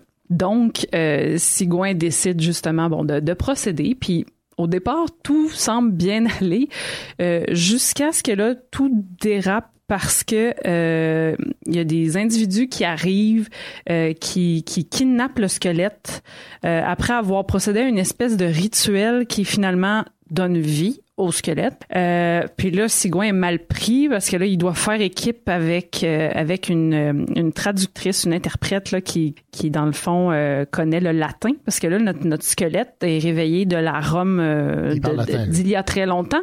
Ben premièrement, ce que ce que je, ce que j'ai bien aimé là-dedans, c'est que euh, le squelette ne parle pas comme c'est pas comme un, un truc grotesque là où le squelette s'anime puis se met à parler là, comme n'importe qui. C'est qu'il il, il communique différemment avec des, des sons mais il, il ne parle pas parce qu'il ben, il y a pas de langue il y a pas de bon. Oui, oui, oui. Euh, puis c'est tous des petits détails qui sont très très euh, que ça a été finement pensé là. Moi je trouve que c'était très très intelligent là-dessus. Par exemple euh, le squelette a un, un- un téléphone euh, intelligent à un moment donné puis essaie de de faire glisser son doigt sur l'écran mais il y arrive pas parce que c'est un os. Bon, ce genre de détails là Ouais, fait ce qui fait que c'est quand même intéressant. Euh, puis là ben Sigouin finit par euh, devenir un peu ami avec le squelette puis avec l'interprète aussi. Mais là finalement ce- tout le monde essaie de flouer tout le monde. On pense que quelqu'un est allié avec quelqu'un d'autre, finalement, il se revire contre cette personne-là. Donc, ça, ça devient confus, mais pas confus en même temps parce que c'est bien fait. Euh, mais tu sais, c'est sûr que les personnages ont un gros mal de tête, là, à savoir qui est de leur côté, Ouais, qui ouais, fait ouais. quoi. Puis là, ben, c'est ça, à qui se fier. Euh, puis là, ben, euh, évidemment, c'est le- la venue du squelette qui s'anime est comme un miracle. Fait que là, tout le monde remet en question leurs croyances. Là. En tout cas, fait que ça, ça fait tout un, un joyeux, euh, un joyeux bordel. Mais c'est vraiment, euh, c'est très divertissant. C'est, c'est, c'est drôle aussi avec l'humour un peu, euh, l'humour particulier de, de, d'Éric Gauthier Ouais, justement. Puis même si là cette fois-là, euh, c'est quand même différent de ses romans précédents, mais euh, on retrouve bien là, son, son esprit habituel. Euh, puis euh, il y a une scène là-dedans aussi avec moi, je, je trouvais, je trouvais ça bien drôle. Une scène entre autres avec euh, avec des écureuils. J'en dirai pas plus, mais c'est vraiment euh, c'est savoureux. j'ai j'ai ri là en, en plein milieu d'un lieu public pendant que je lisais ça là, tu sais à voix haute. là. Donc euh, non, c'est ça, c'est vraiment il fa- fallait y penser euh, de- de- d'amener cette espèce de, de touche là, de squelette qui reprend vie puis qui devient comme une espèce de relique mais qui a sa propre personnalité puis qui qui, se- qui se met à, à, à s'embarquer lui aussi dans des plans foireux.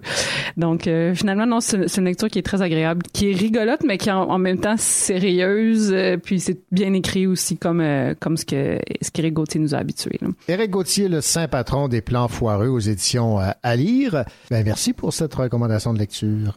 Pas de quoi.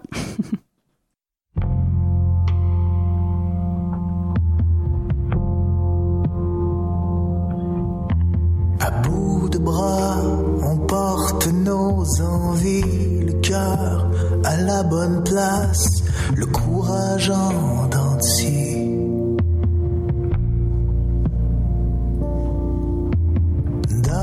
En jour de brouillard enlisé dans le doute, le bonheur en sourdine dans nos sorties de route. Pourquoi s'acharner sur des chemins d'argile, laissant si peu de traces sur des mille et des mille?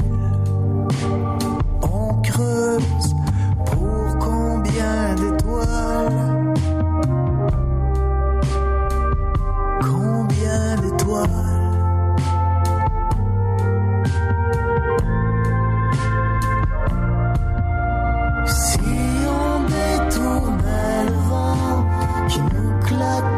La peau pour qu'il devienne enfin un souffle dans le dos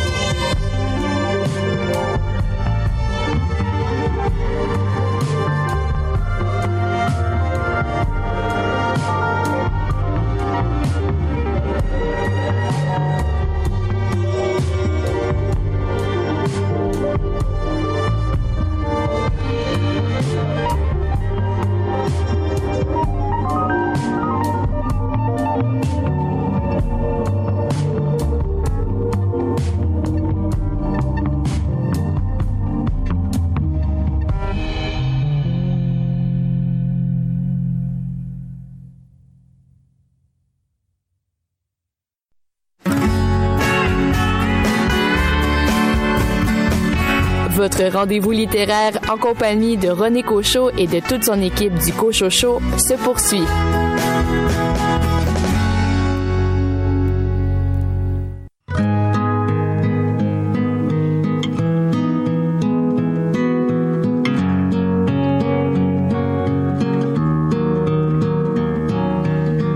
Devant le portail vert de son école primaire, on le reconnaît tout de suite.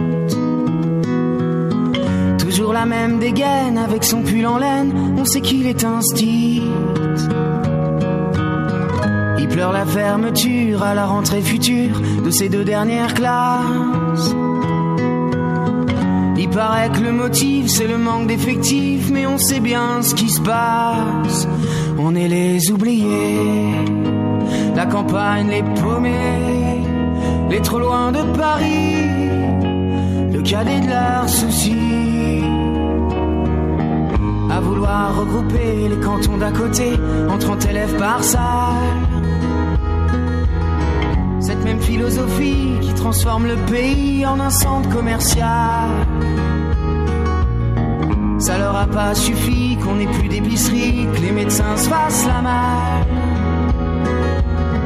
Y a plus personne en ville, y a que les banques qui brillent dans la rue principale. Les oubliés, la campagne les paumés, les trop loin de Paris, le cadet de leurs soucis. Qu'il est triste le patelin avec tous ces ronds-points qui font tourner les têtes. Qu'il est triste le préau sans les cris des marmots, les ballons dans les fenêtres.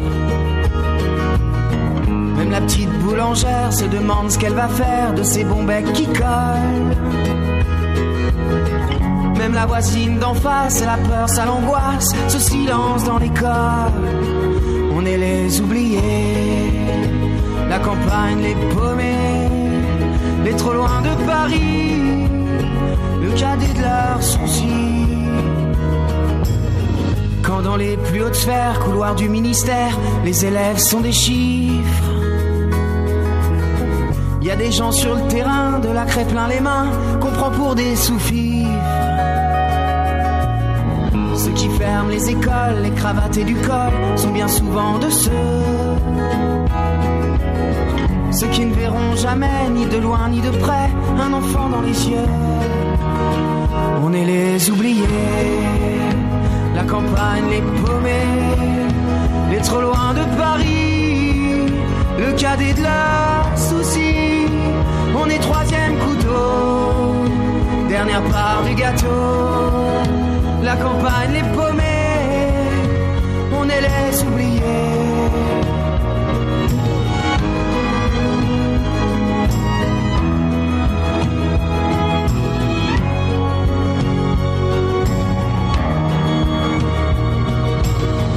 Devant le portail vert de son école primaire, il y a l'instit du village. Sa vie des gamins, leur construire un lendemain, il doit tourner la page. On est les oubliés. Dans Épiphanie, nous suivons l'auteur Myriam Baudouin dans ses démarches pour mettre au monde un enfant. Myriam Baudouin se rebelle contre ce destin qui semble s'acharner à ce qu'elle n'enfante jamais, mais son désir d'avoir un enfant est très fort.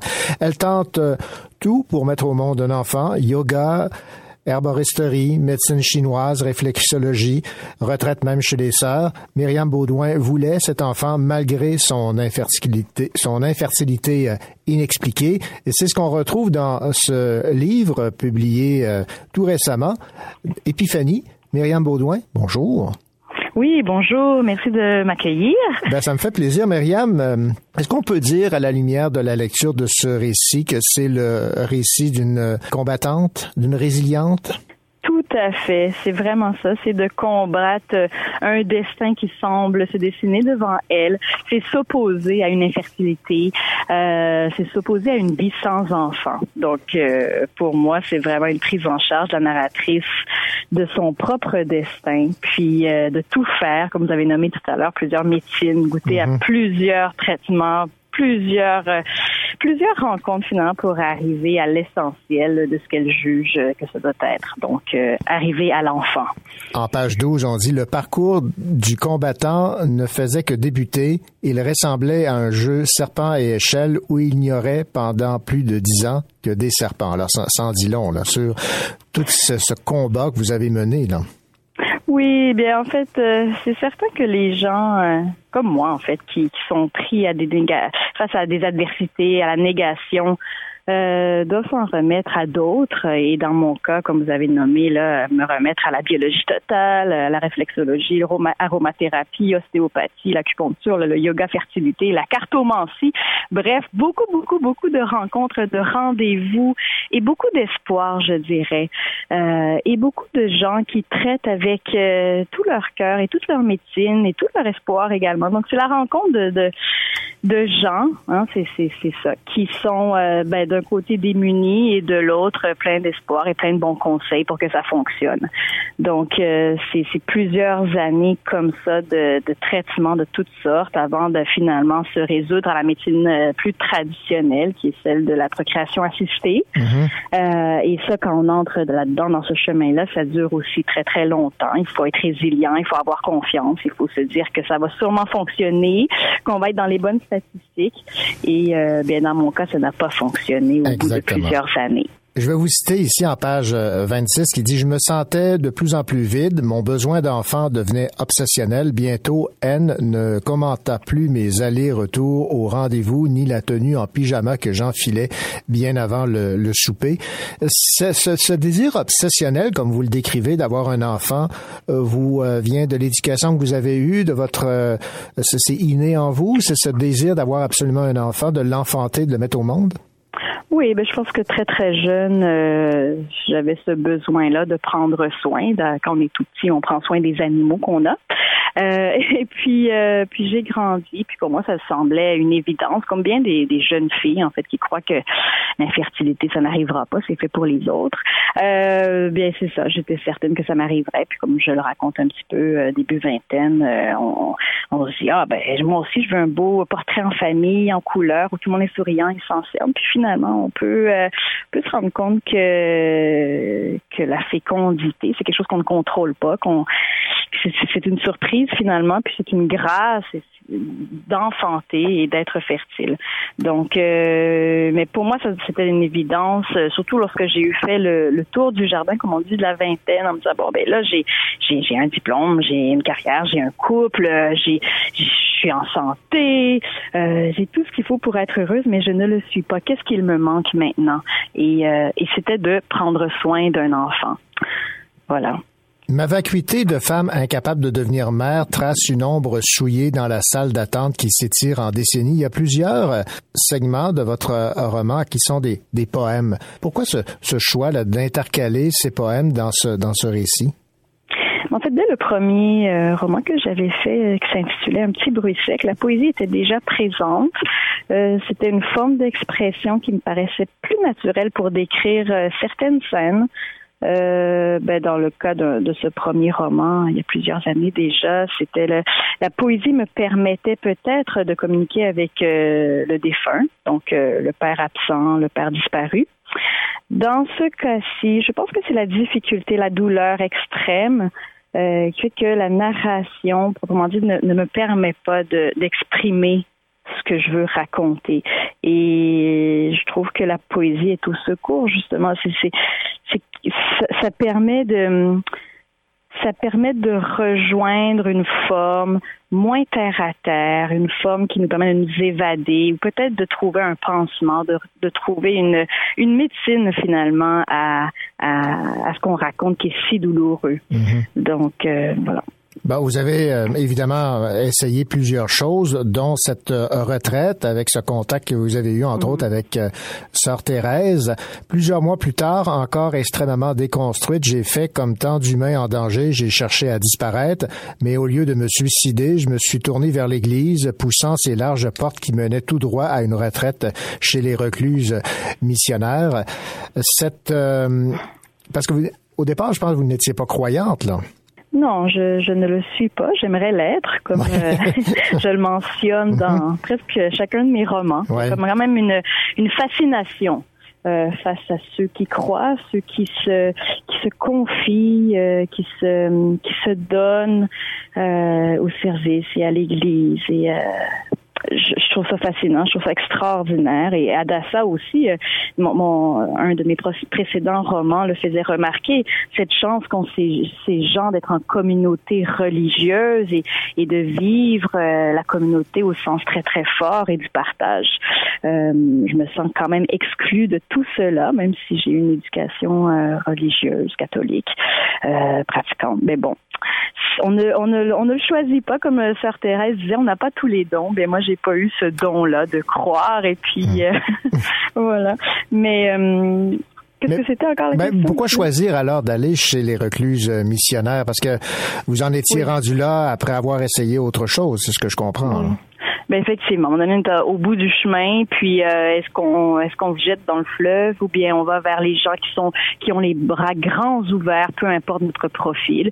Et c'est évidemment le, le, profil de ces sœurs missionnaires euh, qui, qui ne sont plus recluses, euh, qui sont très très accueillantes, qui ont besoin de ces rencontres-là aussi avec le monde.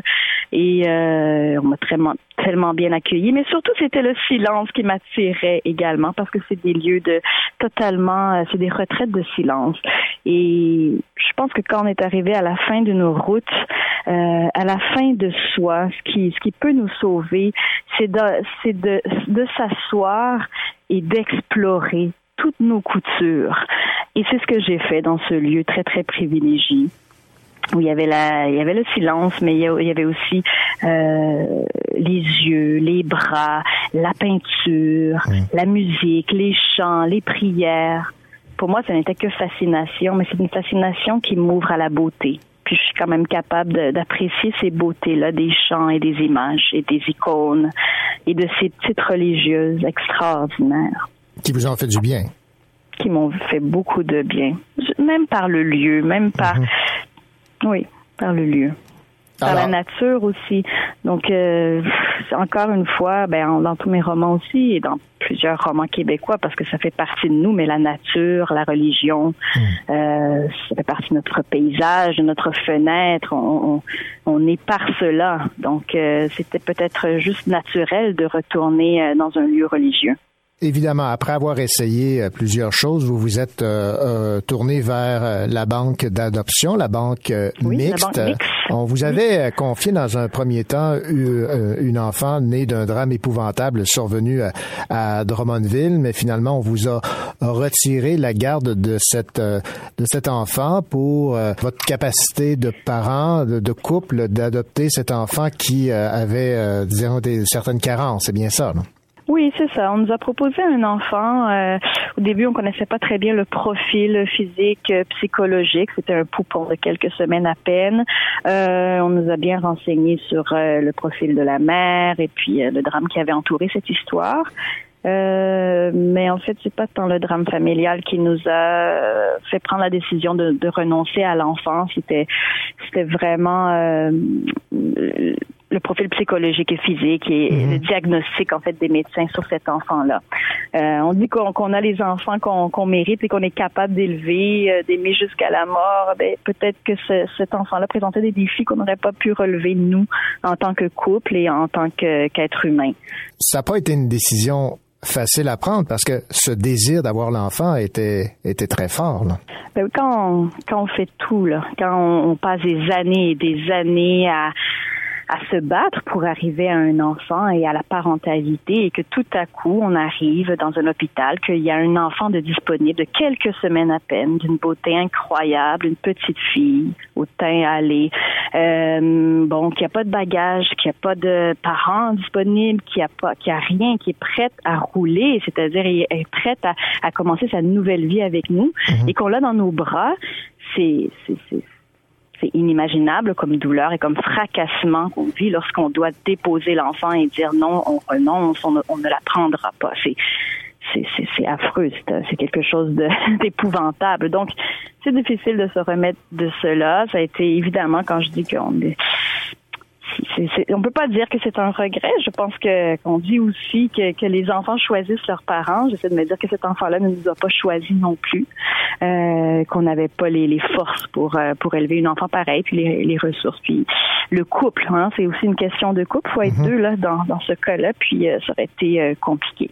Mais vous avez su que l'enfant avait été confié à une famille et vous savez que l'enfant est entre bonnes mains. Ça, c'est ça vous a rassuré aussi là c'est ça qui a permis de faire mon deuil effectivement de ce bébé là parce que j'ai su que justement il y avait une famille euh, qui avait déjà eu un, qui avait déjà adopté un enfant avec certaines déficiences qui qui avait été très très heureux d'accueillir cette cette petite fille. Donc euh, évidemment, j'ai pu passer à l'appel suivant qui s'est produit quelques mois plus tard qui nous ont paru quand même une éternité. Mais le 6 janvier, il y a quelques années, euh, le téléphone a, sonné et puis l'enfant que nous avons aujourd'hui qui a 5 ans euh, on a fait la rencontre de cet enfant-là le 6 janvier. Donc, euh, elle, était, elle nous était destinée. Et d'où le titre Épiphanie? Oui, exactement. Après un long couloir de noirceur, après un long chemin de croix, après un solstice d'hiver qui s'est éternisé pendant près de presque 15 ans finalement, euh, il y a eu Épiphanie qui veut tout dire. Hein. C'est vraiment euh, la manifestation de cet enfant tant désiré, euh, voilà, qui est arrivé. Malgré toutes les embûches que quelqu'un peut euh, frapper, il y a toujours une lueur d'espoir quelque part. Oui, il faut, faut, faut pas arrêter d'y croire. Et puis là, dans le cas des infertilités, bien, évidemment, moi, j'ai j'ai dépensé euh, l'argent que m'aurait coûté un enfant que j'aurais adopté à l'international. Mais cette histoire-là raconte aussi qu'il y a des enfants au coin de nos rues, il y a des enfants au Québec, euh, beaucoup d'enfants euh, disponibles en banque mixte de tous les profils qu'on a besoin de parents. Absolument, de gens qui sont prêts à aimer et accueillir des enfants avec des profils d'enfants adoptés. Myriam Bourdouin, ça a été un plaisir de vous avoir euh, en entrevue. Ça a été un plaisir également de lire votre euh, récit euh, Épiphanie. Merci de nous partager ce, ce pan de votre vie. Merci, merci beaucoup.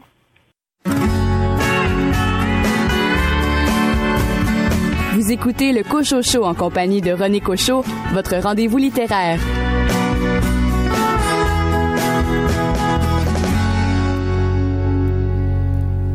Música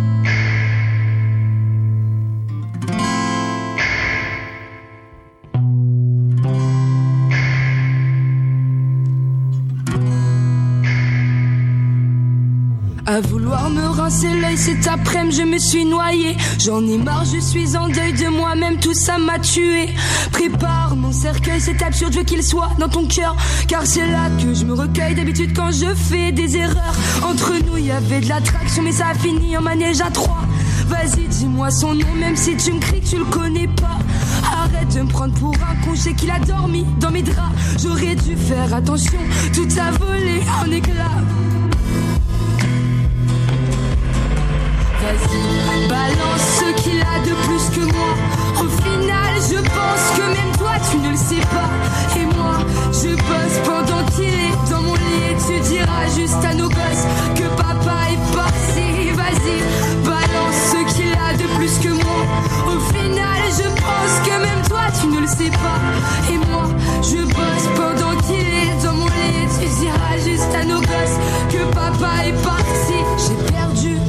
mais je ne suis pas parti chasser.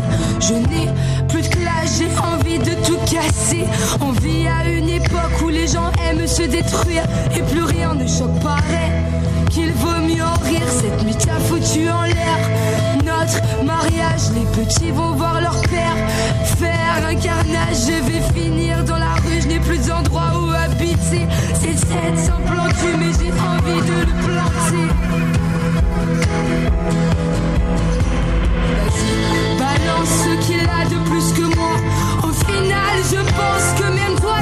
Sais pas. Et moi,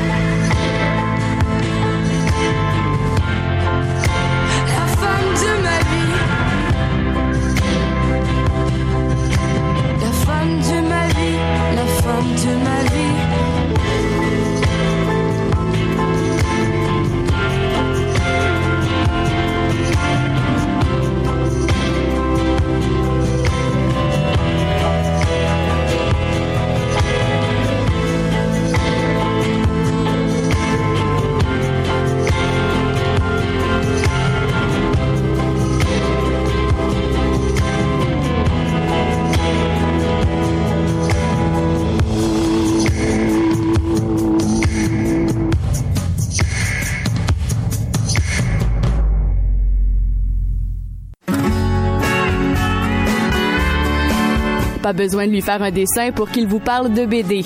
David Lessard-Gagnon.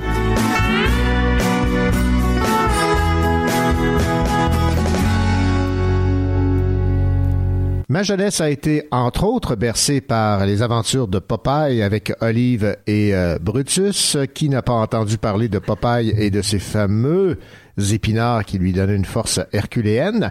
Ben, redécouvrons Popeye, un homme à la mer, dans une bande dessinée qui euh, est euh, signée euh, Marcello Lelis euh, au dessin et Antoine euh, Ozanam au euh, scénario. C'est aux éditions Michel Lafon et c'est euh, le coup de cœur de David Lessard-Gagnon, libraire à la coop de l'Université de Sherbrooke. Bonjour David. Bonjour René.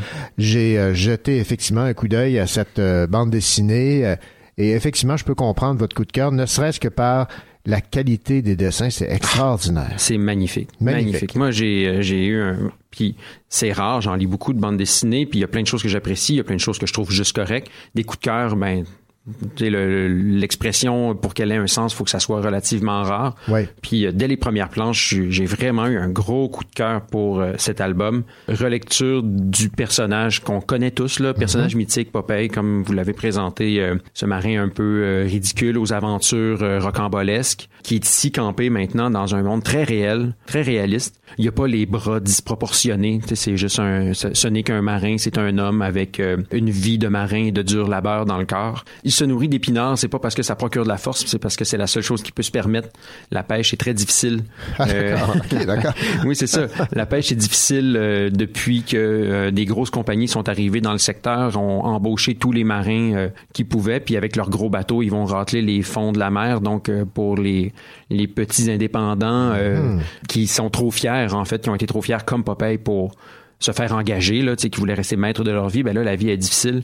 Et donc, c'est ça, en fait, euh, Popeye, qui d'ailleurs, là-dedans, euh, son prénom, c'est Mathurin. Donc, euh, il y a juste son, son père là-dedans qui l'appelle comme ça. Toutes les autres l'appellent Mathurin. Mathurin a une vie euh, difficile. Il est en fait, effectivement, extrêmement fort, mais on sent que c'est plus une force tirée de, de son caractère, puis du fait qu'il trime dur depuis, euh, depuis des décennies. Donc, c'est plutôt ça. Il y a une nouvelle petite serveuse euh, au, euh, au bar du coin où il prend son pot là, à chaque soir, puis qu'il va manger son burger. C'est la jeune Olive qui est là. Voilà. Euh, il y a une grande différence d'âge, d'ailleurs. Je me rappelle pas si dans le récit originel il y a ça, mais dans ce- celui-là, il y a une bonne différence d'âge. Là, Euh, Popeye est un homme mature, puis Olive est une, une jeune femme là, qui arrive euh, dans le monde. Là. Mais il y a une attirance mutuelle immédiate, malgré qu'elle soit faite de, de petites flèches euh, entre eux. Mais euh, il va vite se rendre compte que, c'est la sienne, puis elle va vite se rendre compte que c'est son homme. Donc euh, le frère de Olive, lui, a, a- fricoté avec des Polonais de mauvaise fréquentation, puis lors d'une partie de cartes, a gagné, puis son prix, ça a été une carte pour un trésor caché, un trésor légendaire. Et euh, bon, il va, il va entraîner euh, Olive et Popeye dans euh, l'aventure de la recherche de ce trésor-là. Tous les éléments qu'on connaît de, de, de cette histoire-là, ils sont, bon, vous l'avez dit, euh, Brutus euh, et sa, la rivalité justement avec Brutus, euh, Wimpy, le type qui mange tout le temps des hamburgers, euh, donc Popeye, sa force, euh, les épinards, tout ça. Mais vraiment, la- le, le- le point de ce, de ce livre-là, c'est euh, camper dans un monde tellement réel. Le dessin de, de Marcello Lelis, il est magnifique. Il y a une espèce de, de fébrilité dans le dessin qui exprime vraiment la dureté de la vie, mais à la fois sa beauté aussi, l'espèce de, de dure beauté, j'ai envie de dire, de d'une vie faite de travail et euh, de dur labeur. Les personnages sont beaux dans leur euh, dans leurs traits difformes, sont beaux dans leurs crevasses euh, de visage. Ils ont du vécu. Tu sais, c'est un dessin qui est, qui est précis quand il le faut, mais qui est juste assez vague aussi quand il le faut. Les couleurs sont, sont aussi magnifiques, là, euh, juste bien estompées avec une certaine, un certain flou. Et voilà, moi je suis renversé. Je vous invite vraiment à y jeter un coup d'œil. Ça sera peut-être pas nécessairement facile à trouver. Euh, il se trouve que le livre est déjà manquant chez le distributeur, ce qui nous donne signe. À mon avis, il va, en tout cas, il va en avoir plus. Moi, j'ai l'impression qu'il y a, un, il y a, un- il y a un- comme un petit succès qui s'en vient là-dessus, ou en tout cas que les gens qui vont avoir, euh, qui vont réussir à mettre la main dessus seront très contents. Alors voilà, euh, c'est la troisième collaboration entre ces deux BDistes-là. Moi, je suis très curieux d'aller voir les, les, les précédentes. Ça me semble euh, des sujets euh, plus de, des créations totales, là, et non pas la reprise d'un personnage connu. Et euh, voilà, donc gros coup de cœur. Papa est revisité. Papa est revisité d'une d'une extraordinaire façon. Popeye, un homme à la mer, Antoine Ozanam au scénario et Marcello Lelis au dessin. C'est aux éditions Michel Lafon. Alors, vous aurez à chercher fort pour le trouver, mais euh, lorsqu'on est persévérant, on finit toujours par obtenir ce qu'on veut. Voilà. Alors, à découvrir Popeye, un homme à la mer, le coup de cœur de David Lessard-Gagnon, libraire à la coop de l'Université de Sherbrooke. Merci, David. Merci à vous, René.